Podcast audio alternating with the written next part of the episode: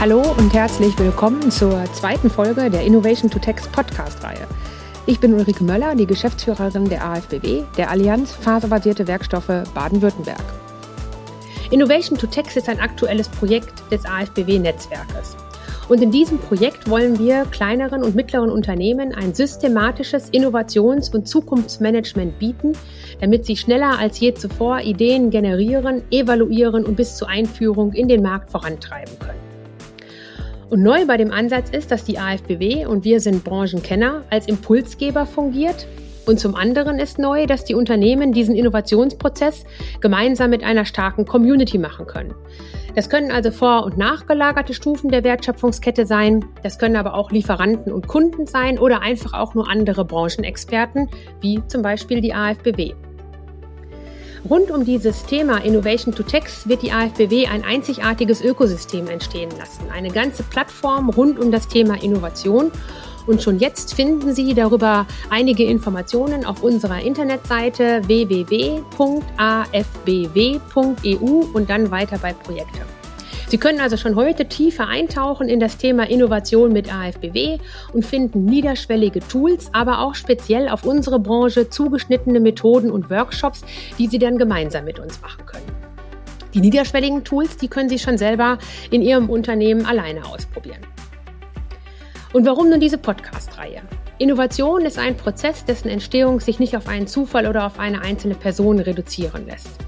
Vielmehr braucht es eine ganze Fülle an Informationen, Fähigkeiten, Wissen und Kreativität, um eine gute Idee auch umsetzen zu können. Und diese Vielfalt und Komplexität lässt sich alleine nur schwer fassen. Und deshalb ja auch die Idee, AFBW als Innovationsbeschleuniger in den Prozess einzubringen. In unseren Innovation to Text Podcasts möchten wir zudem mit anderen Experten über neue Konzepte und innovative Ideen zu diesem Thema sprechen. Aus unterschiedlichen Ecken sollen verschiedene kluge Köpfe zu Wort kommen, die Denkanstöße liefern und Sie, liebe Hörer, bei Ihren Transformationsgedanken und Transformationsideen unterstützen. Und deshalb freue ich mich besonders, dass heute Philipp Wiechert von Tim Consulting aus Stuttgart mein Gesprächspartner ist. Philipp Wiechert ist seit vielen Jahren im Innovationsmanagement in Forschung und Industrie tätig und trägt regelmäßig zur Weiterentwicklung des Themas bei. Und unter anderem hat er auch die AFBW beim Innovation-to-Text-Prozess unterstützt und mit uns gemeinsam Methoden und Tools für unser Vorhaben entwickelt.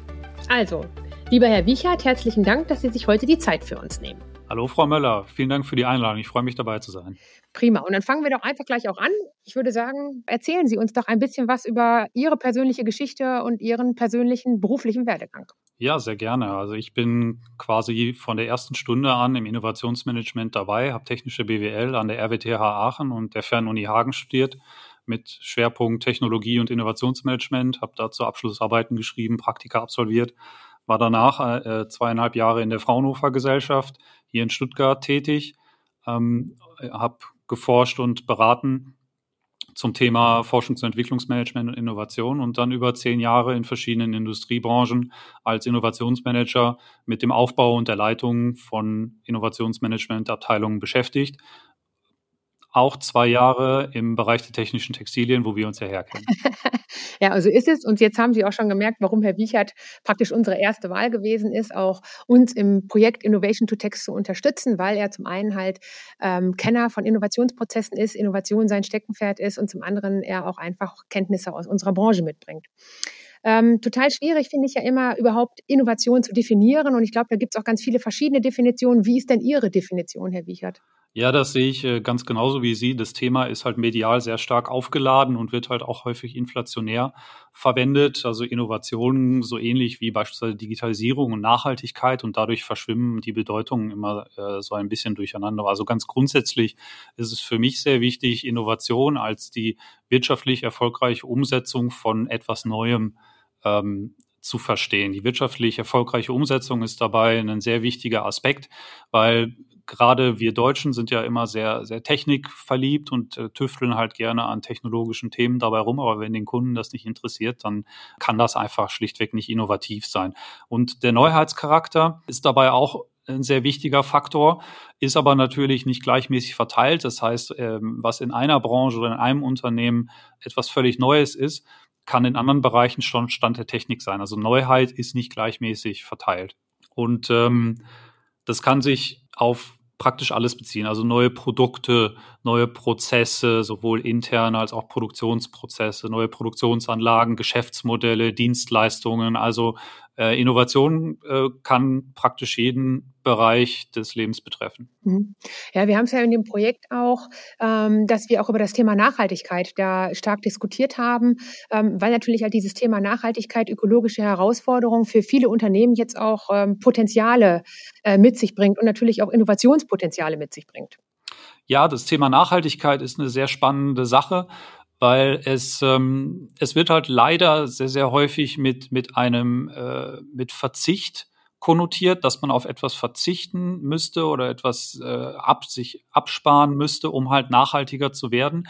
Und das ist natürlich relativ hinderlich für Innovation und ähm, trägt auch nicht zum, zum tatsächlichen Kundenverständnis bei. Also ich bin der festen Überzeugung, dass es äh, nachhaltige Produkte gibt, die, wo, wo Nachhaltigkeit kein Bug ist, sondern, sondern ein Feature, um damit halt neuartige Kundenbedürfnisse ähm, zu, zu bedienen. In der Textilbranche gibt es da sehr erfolgreiche Beispiele von neuen Unternehmen, die Textilien ähm, an den Markt bringen, also Bekleidungstextilien, äh, wo halt sehr, sehr viel auf Nachhaltigkeit gesetzt wird. Also äh, keine Kinderarbeit, äh, wasserarme Prozesse, nachhaltige Rohstoffe etc. pp. Und dafür gibt es äh, tatsächlich auch die Wertschätzung beim Kunden, die dafür auch eine Zahlungsbereitschaft haben. Mhm. Und ich glaube, dass das im äh, Textilbereich nicht nur im Bekleidungsbereich so ist, sondern auch halt den technischen Bereich jetzt sehr stark frequentieren wird und da auch ja nachgeblich Innovationen fordern wird einfach. Ähm, die Frage, äh, die ich finde, die sich immer stellt, ist, wieso ist Innovieren denn so schwer? Ja, das ist eine sehr spannende Frage, auf die es eigentlich schon sehr, sehr viele verschiedene Antworten gab in der Geschichte der, der Innovationsforschung oder halt der Innovativität in Unternehmen. Ich mag eigentlich den, den Ansatz der, der Anthropologie sehr gerne, also der Mensch an sich ähm, ist von Natur aus sehr risikoavers gestaltet. Das, das geht zurück auf die frühesten Anfänge der Menschheit. Wenn man durch den Wald geht, isst man dann die Beeren von einem Busch, den man schon kennt und weiß, dass das nicht gesundheitsschädlich ist, oder probiert man einfach mal neue Sachen aus, auf die Gefahr hin, da äh, krank zu werden oder sogar zu sterben. Ähm, das heißt, die, die Urinstinkte sind jetzt gerade nur darauf ausgerichtet, etwas zu erhalten und äh, Routinen, die sich bewährt haben, möglichst lange aufzuerhalten. Also eigentlich genau das Gegenteil von Innovation. Gleichzeitig ist der Mensch auch ein soziales Wesen und die Zugehörigkeit zu einem Stamm war früher auch eine überlebenswichtige Maßnahme. Das heißt, es war ein, ein sehr, sehr wichtiges äh, Verhaltenskriterium, sich sozial konform zu verhalten, um halt im Stamm nicht anzuecken und Gefahr zu laufen, aus dem Stamm verbannt und damit halt quasi dem Tode überantwortet zu werden. Und äh, der Innovator, der ja zwangsläufig gegen den Strom schwimmt im Unternehmen, weil er halt äh, bestehende Verhaltensweisen, Denkweisen, äh, Produkte und Prozesse hinterfragt, eckt natürlich zwangsläufig an und äh, handelt damit eigentlich gegen seine ähm, äh, Hardware-Programmierung sozusagen. Äh, aber jetzt haben Sie ja nur von dem Innovator gesprochen, also die Probleme, die der Innovator halt hat und welche Hürden er überwinden muss. Aber ist das Innovieren nicht auch einfach schwer für ein Unternehmen, weil man da auch alltägliche Prozesse einfach aushebeln muss und äh, einfach neue Wege gehen muss? Das, ähm, das ist definitiv richtig. Und der Trugschluss dabei ist ja, dass äh, Unternehmen im besten Fall natürlich erfolgreich sind. Und die sind durch irgendwas erfolgreich geworden. Und ähm, dann ist natürlich die berechtigte Frage, warum sollen wir überhaupt etwas ändern? Das funktioniert doch, was wir machen und äh, so sind wir groß geworden und erfolgreich und äh, das kann doch erstmal so weiterlaufen. Never change a running system. Aber die Tatsache ist ja, dass die Welt sich ja nun mal weiterdreht und Umstände ändern sich, Kundenbedürfnisse ändern sich, Trends ändern sich, äh, technologische Möglichkeiten äh, ändern sich und damit müssen sich halt auch erfolgreiche Unternehmen ändern. Im besten Fall schon solange sie noch erfolgreich sind, da den Grundstein für legen und nicht erst dann, wenn halt äh, schon das Ende in Sicht ist. Mhm. Haben Sie Tipps, um schneller innovativer zu werden? Das beginnt eigentlich schon im ganz Kleinen. Also wie, wie schon erwähnt, haben wir ja alle ähm, in unserem Gehirn die, die Risikoaversion und den, den Hang äh, an Bestehendem festzuhalten einprogrammiert. Und wenn man sich halt äh, versucht, mal ein paar Mal am Tag äh, bewusst zu machen, ähm, dass, dass man diese, äh, diese Prädispositionen hat und versucht darüber hinaus zu denken, dann könnte das äh, schon zu ganz interessanten Ergebnissen führen. Also äh, ganz, ganz kleines Beispiel. Ähm, wenn Sie eine, äh, wenn Sie eine Idee haben, etwas ausprobieren wollen und äh, wir kennen das alle, sofort äh, manifestieren sich halt die, die schlimmsten Horrorszenarien im Kopf, was halt passieren würde, wenn das ist. Denken, atmen Sie mal kurz durch und denken mal darüber nach, was ist denn tatsächlich das Schlimmste, was passieren kann. Und äh, in der Regel ist das halt praktisch gar nichts. Und dann mit diesem rational durchdachten Wissen es dann halt einfach doch auszuprobieren, ist auf jeden Fall etwas, womit Sie äh, mit kleinen Schritten sukzessive immer innovativer werden. Haben Sie jetzt das Gefühl oder in Ihrer Erfahrung nach, ist es besser, Innovation permanent in Unternehmensprozesse einzubinden oder gibt es auch einfach einen Punkt, wo man sagt, okay, also jetzt müssen wir es angehen, äh, wir müssen uns dem Thema Innovation jetzt wirklich aktiv stellen? Ich habe vor langer Zeit mal gelernt, dass es eigentlich nur zwei echte Auslöser für Innovationen gibt. Das ist ähm, zum einen Druck, also der, der externe äh, Druck, ähm, der Erfolg lässt nach, irgendein Wettbewerber äh, überflügelt mich und äh, zwingt mich halt dazu zu handeln. Das ist vielleicht die, die mächtigere, der mächtigere Anreiz zur Innovation. Aber der sinnvollere Anreiz ist meiner Meinung nach definitiv die Disziplin. Also, dass man halt selber aus eigenem intrinsisch motivierten Antrieb versucht, innovativ zu sein, auch ohne die akute Notwendigkeit. Und das ist meiner Meinung nach eine, eine, also der, der Königsweg und eine, eine Aufgabe, die ständig durchgeführt werden müsste, weil, wie schon gesagt, die Welt steht halt nicht still und es verändert sich andauernd irgendwas. Gleichzeitig kann auch niemand in die Zukunft schauen und genau wissen, wann sich denn jetzt was verändert. Das heißt, man muss eigentlich stetig daran arbeiten, innovativer zu werden, ähm, sich breiter aufzustellen, um ein resilientes Unternehmen zu haben. Herr Wiechert, meiner Erfahrung nach ist es eines der größten Probleme, dass man die Mitarbeiter, also den Faktor Mensch, überhaupt nicht unterschätzen darf in diesem Prozess. Und als Unternehmen muss man es vorrangig schaffen, die Mitarbeiter abzuholen und effektiv in den Prozess einzubinden. Haben Sie da Ideen, wie man das am besten machen kann? Es sind, es sind tatsächlich ähm, die kleineren Schritte meiner Meinung nach die wichtigeren weil es einfach dadurch, dass man ja, dass man ja im Vorfeld nicht weiß, was funktioniert und was nicht, geht es ja im Endeffekt immer nur darum, sein Chance-Risiko-Verhältnis zu optimieren. Das heißt, mit möglichst wenig Aufwand möglichst viele Sachen ausprobieren um zu gucken, äh, was halt klappt und äh, was sich gegebenenfalls als äh, fruchtbar herausstellt. Und das, äh, das sind kleine, ganz, ganz schlanke Aktivitäten.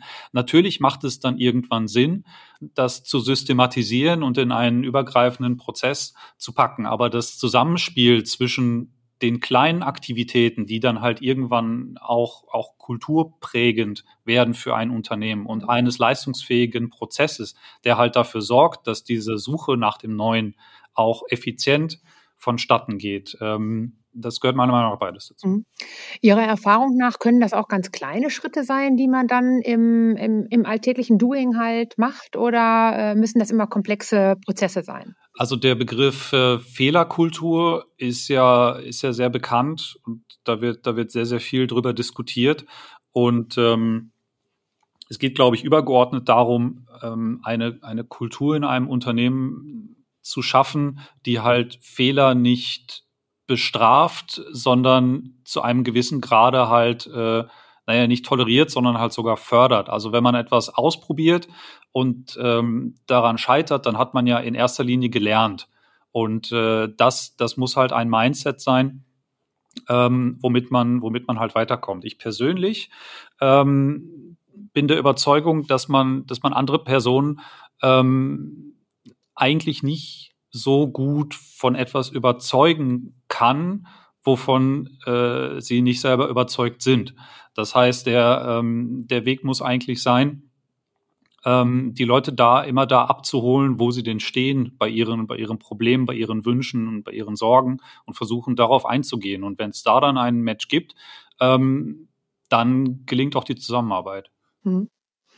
Haben Sie das Gefühl, dass Innovationsprozesse in KMUs unterschiedlich sind zu Innovationsprozessen in äh, Großunternehmen oder würden Sie sagen, das ist schon relativ ähnlich? Nee, ich glaube schon, dass das sehr stark unterschiedlich ist, einfach durch die, durch die ganz unterschiedlichen Charakteristika dieser beiden Unternehmensarten. Wenn man es jetzt mal auf, auf, so, auf so ganz prototypische äh, Eigenschaften reduziert. Also KMUs sind, sind, sind unbürokratisch und ein bisschen hemdsärmlich. Es gibt einen, einen, äh, eine Entscheidungs, äh, äh, starke Führungsperson an der Spitze, Eigentümer, Eigentümerin, gerne auch mal.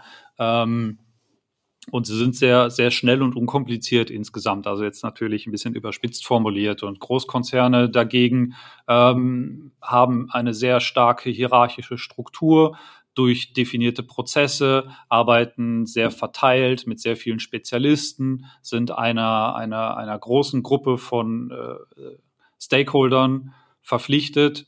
Ähm, und dadurch sind natürlich Entscheidungsprozesse auch deutlich umfangreicher. Und das hat halt beides Vor- und Nachteile, die sich halt auch in den Innovationsprozessen ähm, widerspiegeln. Auf der, also die KMUs auf der einen Seite äh, können halt, können halt dadurch, dass der, ähm, äh, der oder die Person an der Spitze ähm, sehr, sehr schnell und konsequent in eine Richtung laufen, wenn die denn mal definiert wird, ohne halt sich von irgendwelchen äh, bürokratischen oder unternehmenspolitischen Hürden aufhalten lassen zu müssen. Ähm, in großen Unternehmen ist es dagegen natürlich durch den, durch den Prozess alles deutlich besser gesteuert und, äh, und effizienter. Also dieses ähm, unternehmerische Denken und Handeln, dieses einfach mal machen äh, und einfach mal was auszuprobieren, ist sicherlich eine, ähm, eine Eigenschaft, die eher den KMUs zuzuschreiben ist.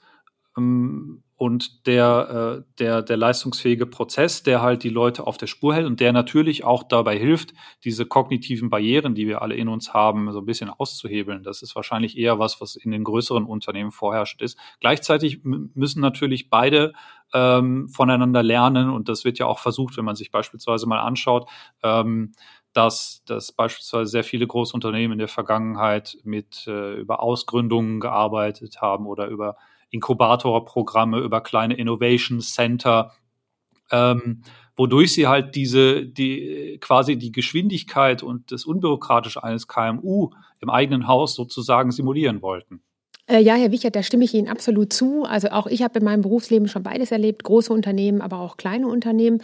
Mein persönlicher Eindruck ist da aber, dass es den kleineren Unternehmen vielleicht etwas schwieriger fällt als den großen Unternehmen, was natürlich vorrangig ein Manpower-Problem ist. Also in großen Unternehmen gibt es ganze Innovationsabteilungen, in kleinen Unternehmen äh, muss das mitunter der Geschäftsführer selber machen. Ich glaube, es gibt also jetzt gerade hier im, äh, im süddeutschen Raum, da kenne ich mich halt ähm, relativ gut aus, gibt es halt sehr, sehr viele Unternehmen, die schon äh, eine gewisse Reife haben, die sehr erfolgreich sind in dem, was sie tun, das aber schon seit 50 Jahren oder mehr machen und ähm, dadurch halt vielleicht die Tendenz dazu besteht, sich so ein bisschen auf seinen Lorbeeren auszuruhen. Ähm, natürlich auch, muss man fairerweise sagen, gibt es halt sehr, sehr große äh, Wandel, ähm, die es halt so in den letzten 100 Jahren nicht gegeben hat. Ich denke da natürlich an die Automobilindustrie, wo halt äh, jetzt äh, alternative Antriebsformen äh, extrem auf dem Vormarsch sind und äh, äh das schwäbische KMU, das halt seit 70 Jahren erfolgreich äh, Kolben oder Getriebe oder so herstellt, jetzt natürlich äh, sich mit einer völlig neuartigen Situation konfrontiert sieht. Äh, ja, Herr Wichert, das ist natürlich bei vielen AFBW-Unternehmen genauso oder bei AFBW-Akteuren. Und ich möchte ganz kurz aber noch mal auf ein anderes Thema zu sprechen können, auf die aktuelle Situation, ähm, die ja immer volatiler wird, wie wir alle in den letzten Jahren gemerkt haben. Und äh, von daher äh, die Frage, wie ändern sich Innovationsprozesse in Unternehmen? Also es ist natürlich wirklich jetzt die letzten Jahre äh, kommt der Einschlag auf den nächsten von globalen Ausmaßen und äh, wahrscheinlich weiß man, wissen die Unternehmen jetzt im Moment gerade gar nicht, äh, warum ihr Geschäft äh, jetzt genau schlecht läuft. Ist es jetzt die Ukraine, ist es Corona, ist es die, die Probleme mit den globalen Lieferketten? Ähm, Inflation, Stagnation der Wirtschaft. Es, es, es kommt ja sehr, sehr vieles aufeinander. Und ähm, ich denke, dass das äh, sind aber alles nur deutlich stärkere Ausprägungen einer, eines normalen ähm, Unternehmensumfelds, was mit, mit Herausforderungen und Änderungen verbunden ist. Und äh, es ist einfach jetzt nur ein deutlich ähm, umfangreicherer und äh, eindrücklicherer äh, Aufruf an die Unternehmen, sich äh, resilienter, sich stabiler gegenüber großen exogenen Schocks aufzustellen. Und ein Mittel dafür, meiner Meinung nach, ist definitiv die Diversifikation. Das heißt, ich, ähm, ich, ich versuche, ähm, mich in unterschiedliche Branchen, in unterschiedliche Märkte zu diversifizieren äh, basierend auf den Kompetenzen, die ja viele Unternehmen, viele Traditionsunternehmen in Deutschland haben, äh, um dadurch halt breiter aufgestellt zu sein. Also beispielsweise äh, in Corona. Corona hat halt auch nicht alle Unternehmen gleichermaßen schwer getroffen. Ähm, also wie beispielsweise die, äh, die Reisebranche, äh, Luftfahrt, Hotellerie, Restaurants, die hat es ziemlich schlimm erwischt. Ähm, dagegen andere Unternehmen und Branchenzweige haben halt sehr, sehr stark profitiert. Äh, Haus und Garten zum Beispiel ähm, haben die Geschäfte ihres Lebens gemacht. Also es, es ist halt nie, dass ähm, alles gleichermaßen betroffen ist. Und je breiter ein Unternehmen aufgestellt ist, desto resilienter ist es halt gegenüber Schocks an einem Ende, was es halt dann äh, am anderen Ende wieder abfedern kann. Äh, ja, Herr Wiechert, dass Sie natürlich Innovationsbefürworter sind, das ist klar. Ähm, alleine schon aus Ihrem Werdegang heraus. Aber Sie sind ja auch ein Stück weit Kenner der Textilbranche. Und ähm, von daher möchte ich Sie fragen und eigentlich schon fragen zum Abschluss unseres Gespräches. Was ist denn für Sie das Neue an dem AFBW Innovation to Text Ansatz? Also, wenn wir jetzt über die Tools sprechen, die die AFBW entwickelt hat, was macht AFBW anders als andere und warum ist das halt eben einfach speziell zugeschnitten ähm, für unsere Mitglieder? Also die Textilbranche in Deutschland hat ja auch eine sehr, sehr starke Tradition und musste halt auch in den vergangenen Jahrzehnten äh, schon ziemliche äh, Hiebe einstecken, wie beispielsweise das, das Abwandern der, äh, der Modebranche, das ist jetzt natürlich schon ein bisschen länger her. Ähm, und die, die technischen Textilien, die halt jetzt dann noch vorherrschend hier sind, ähm, haben natürlich sehr, sehr viel Potenzial, was sich relativ stark auf den Automobilbereich konzentriert, aber darüber hinaus gibt es halt noch sehr, sehr viele weitere Anwendungsfelder. Ähm, es gibt viele Unternehmen, die halt sehr viele Kompetenzen haben ähm, und da halt noch mögliche Potenzial haben, diese Anwendungsfelder zu erschließen. Also das Potenzial ist definitiv da und das jetzt mit diesem, mit diesem neuen Ansatz der AFBW ähm, zu heben, wird, glaube ich, ein sehr, sehr spannendes Thema. Gerade halt, weil sehr viele Textilunternehmen halt auch zu den KMU zählen und es einfach äh, in der, also in der gesamten Industrielandschaft bei den Innovationsmethoden noch nicht so richtig viel gibt, was halt wirklich praxisnah und praktikabel für die Bedürfnisse von KMU ist. Also das definitiv ein ganz, ganz großer Vorteil ähm, des AFBW-Ansatzes, der halt das für KMU im Allgemeinen und für Textil-KMU im Speziellen ähm, aufbereitet. Und dann natürlich das, äh, das Netzwerk der AFBW, die halt da die richtigen Kontakte herstellen kann, um Innovationsprozesse halt nochmal zusätzlich ähm, zu befördern mit neuartigen Partnern, Lieferanten, Forschungseinrichtungen etc. Ja, vielen Dank, Herr Wichert, für diesen spannenden Input aus Ihrem Arbeitsalltag und natürlich auch ein herzliches Dankeschön dafür, dass wir Innovation to Text ein Stück weit gemeinsam gehen. Ich denke, wir haben da tolle Ansätze gefunden. Und wer von unseren Zuhörern jetzt vielleicht noch ein bisschen mehr erfahren möchte oder vielleicht auch schon mal einen ersten Eindruck von dem ersten Workshop äh, gewinnen möchte, der gelaufen ist, Sie finden Filme und auch Informationen auf der Internetseite www.afbw.eu dann unter Projekte und dann Innovation to Text.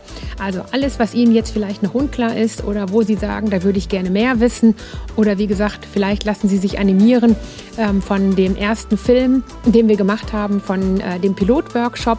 All das finden Sie auf unserer Website. Herr Wichert und ich, wir sagen vielen Dank fürs Zuhören.